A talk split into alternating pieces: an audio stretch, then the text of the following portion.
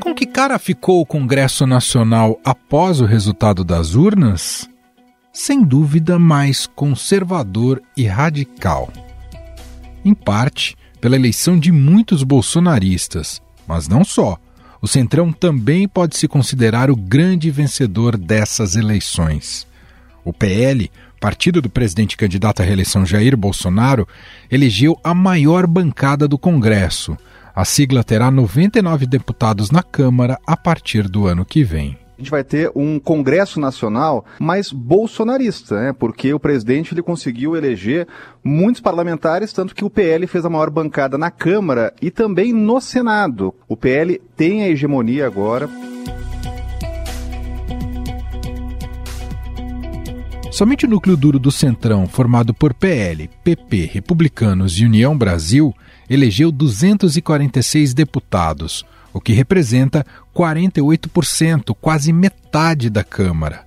O PP e União Brasil anunciaram a intenção de formar uma única legenda, o que colocaria o novo partido como líder na Câmara, com 106 parlamentares. Uma fusão partidária. Pega o União Brasil e funde com o PP e cria aí, se isso der certo, isso é tudo uma negociação, é tudo um bastidor. Qual que é a ideia? É você ter o maior partido do Congresso a maior força política do parlamento brasileiro para a próxima legislatura.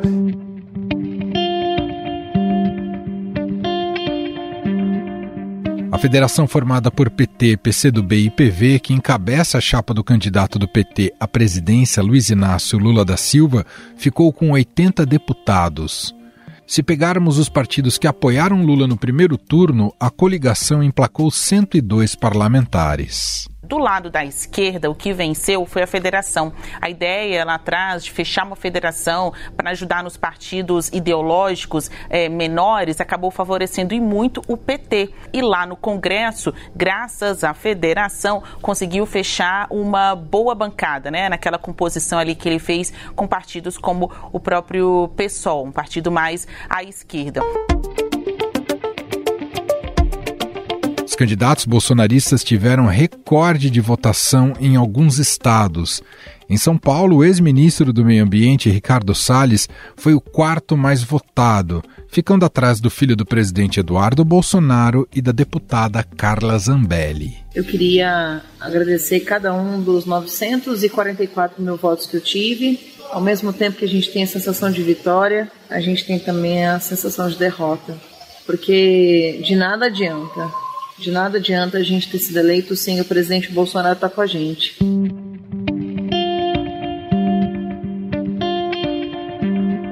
Em Minas, o vereador Nicolas Ferreira teve quase 1 milhão e 400 mil votos e se tornou o deputado federal mais votado do país.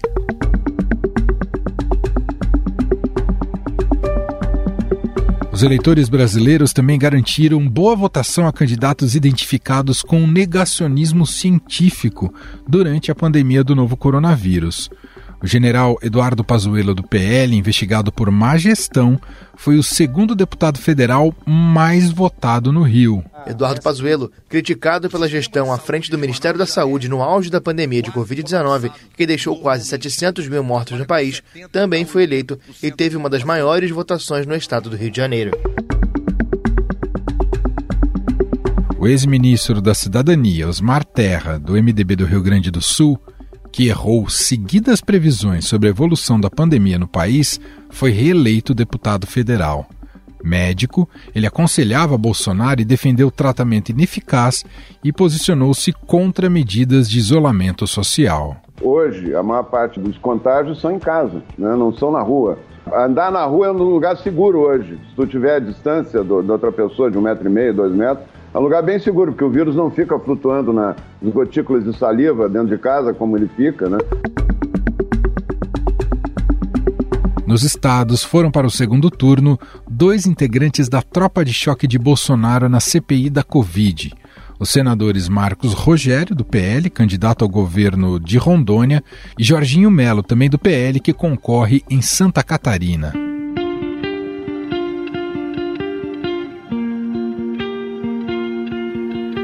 Já no Senado, Bolsonaro e a direita tiveram um desempenho parecido com a Câmara dos Deputados.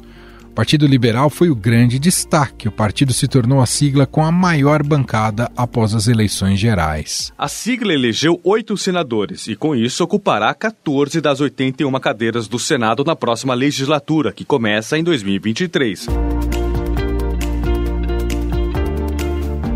Partidos do chamado Centrão vêm logo na sequência com maior número de cadeiras: MDB, PSD, Podemos, PP e União Brasil.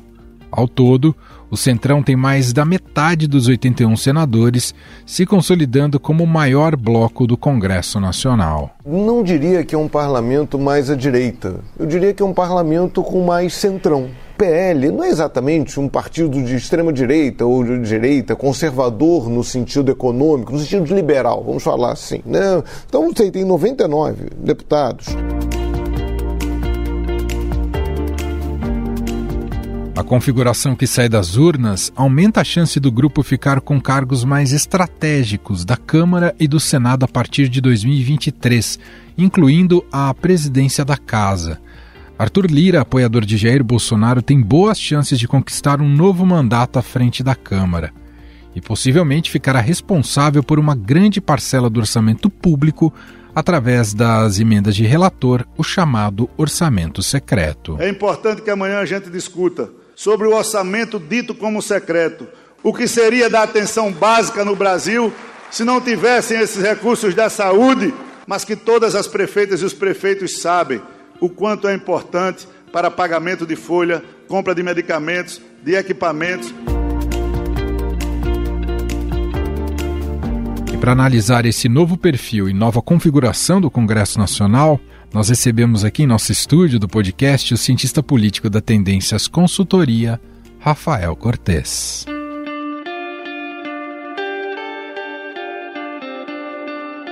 Olá, Rafael, seja muito bem-vindo, tudo bem? Tudo bem, Manuel, muito obrigado pelo convite, é um prazer estar conversando com vocês.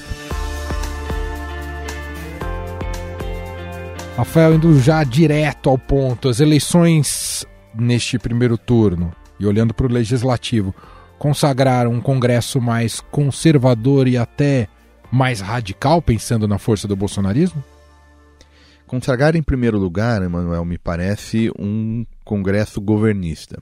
Acho que o efeito de ser governo e de ter acesso a recursos é, que a gente chama de recursos de poder, né, que facilitam a busca pelo voto e a continuidade das carreiras políticas, fez muito a diferença é, nas eleições de 2022. A gente já teve algum sinal disso em 2020. Aqui vale um parênteses, né? A gente está conversando com, com uma pergunta de se eventualmente as redes sociais iriam deixar um pouco de lado esses recursos mais tradicionais de poder. Eu me refiro horário eleitoral, recurso financeiro.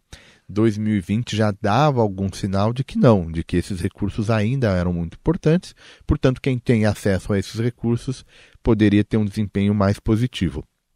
Como as regras eleitorais mudaram, proibição de coligações nas eleições proporcionais, doação é, de campanha da pessoa jurídica ficou de lado, então basicamente é recurso do fundo eleitoral e partidário, quem já era grande ficou grande.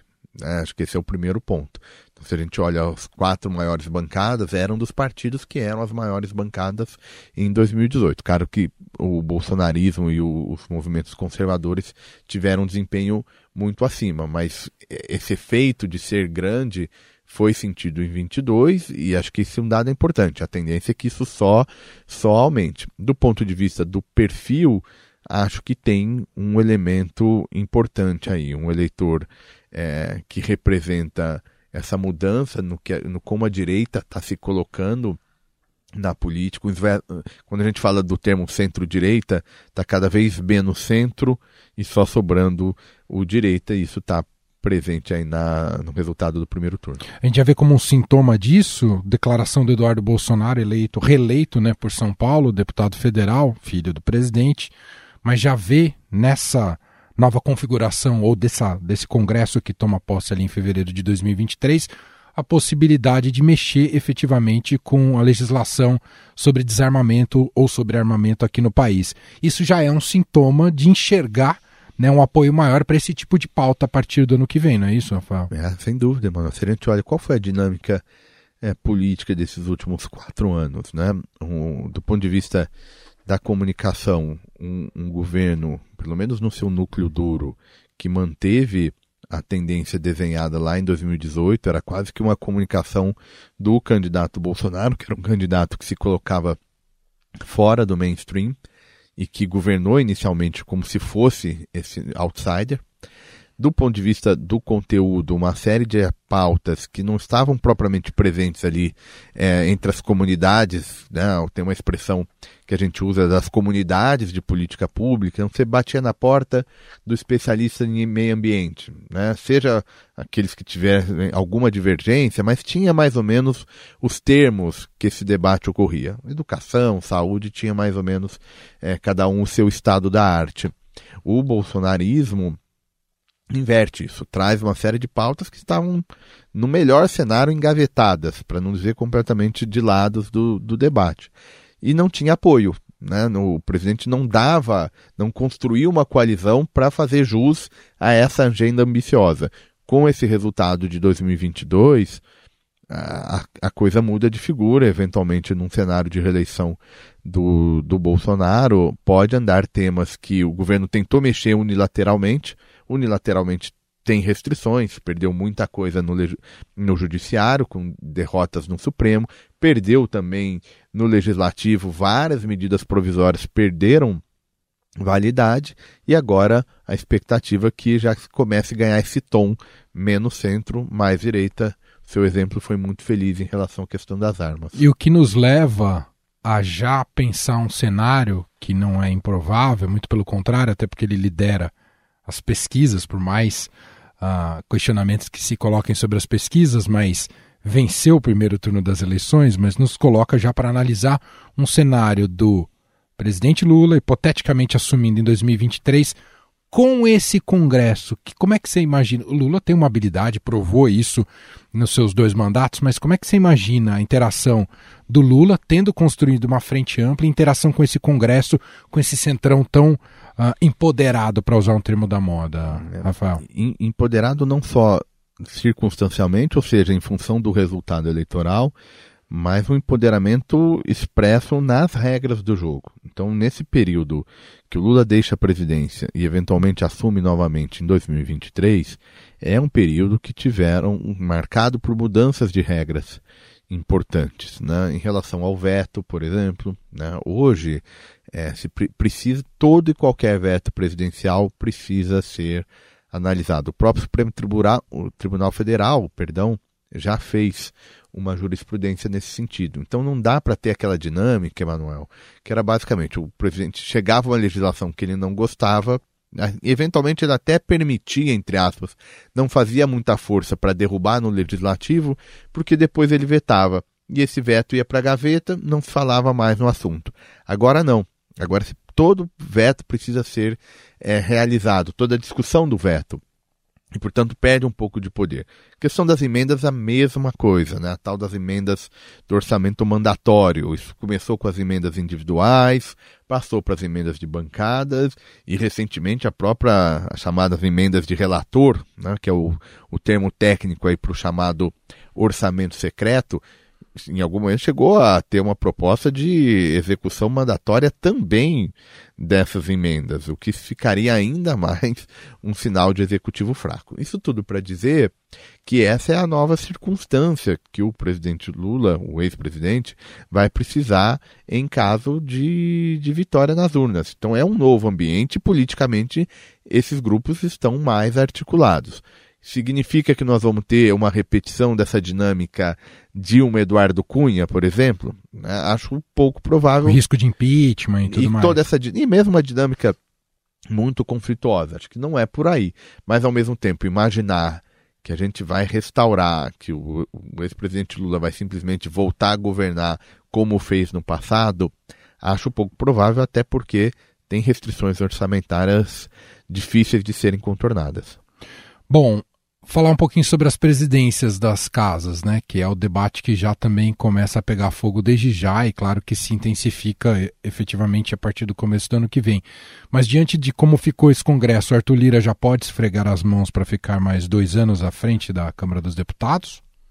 Deu um passo importante, acho que ainda não definitivo, vai depender muito eh, da relação, talvez, de três partidos, né, que vão ser os pivôs para esse cenário MDB, PSD e União Brasil. Né? Por que, que eu me refiro a esses três partidos? São três partidos que não estiveram alinhados a nenhum dos grupos que lançaram candidatos a, a presidente, pelo menos não Lula e, e Bolsonaro, né? e agora vão ser um pouco chaves nesse meio de campo. Em tese, a coalizão do governo sempre busca fazer a presidência das casas. Né? Para 2023 vai enfrentar um nome que quer reeleição e que pertence a uma coalizão oposta, que enfrentou é, diretamente a, a, esquerda pelo apoio à candidatura Bolsonaro. Esses partidos que eu mencionei, MDB, União Brasil e PSD, eles têm maior grau de liberdade para fazer diferentes composições. Então, eu acho que aí é que vai ser o ponto-chave. Recentemente tiveram especulações, enfim, ainda é, não negadas, mas também não confirmadas, de uma fusão entre o PP, o partido do Arthur Lira, e União, e Brasil. Brasil. Se isso Nossa, vier é um, um mega partido, né? É, ficaria um mega partido com um bom relacionamento com o governo, tem tudo para receber o apoio do PL e dos republicanos. Se a gente somar todos esses partidos, já dá a maioria absoluta, portanto, se a gente tivesse que desenhar um cenário mais provável, eu diria que é um cenário de caso de Lula ganhando com presidência da Câmara do Arthur Lira. Cenário no Senado Federal. Tivemos renovação de um terço do Senado, mas já muda bastante a configuração por ali e complica para a permanência do Rodrigo Pacheco, muito mais do que para o Lira, não é, Rafael? Até porque era um, uma margem, digamos, mais estreita, uma um quadro de fragmentação menor, já era uma eleição mais difícil, mais delicada. A própria construção do Rodrigo Pacheco foi uma, uma espécie de uma solução para evitar um conflito mais agudo entre os senadores, dentro do MDB, enfim, já não é uma, um, não foi uma eleição tão entre aspas fácil. Né? E agora com esse desempenho bem importante aí dos senadores no Senado, vai ficar uma disputa mais complicada, especialmente se o Bolsonaro ganhar a, as eleições. E o Senado tem um outro ponto importante aqui que diferencia um um pouco disso que a gente estava conversando em relação à Câmara dos Deputados.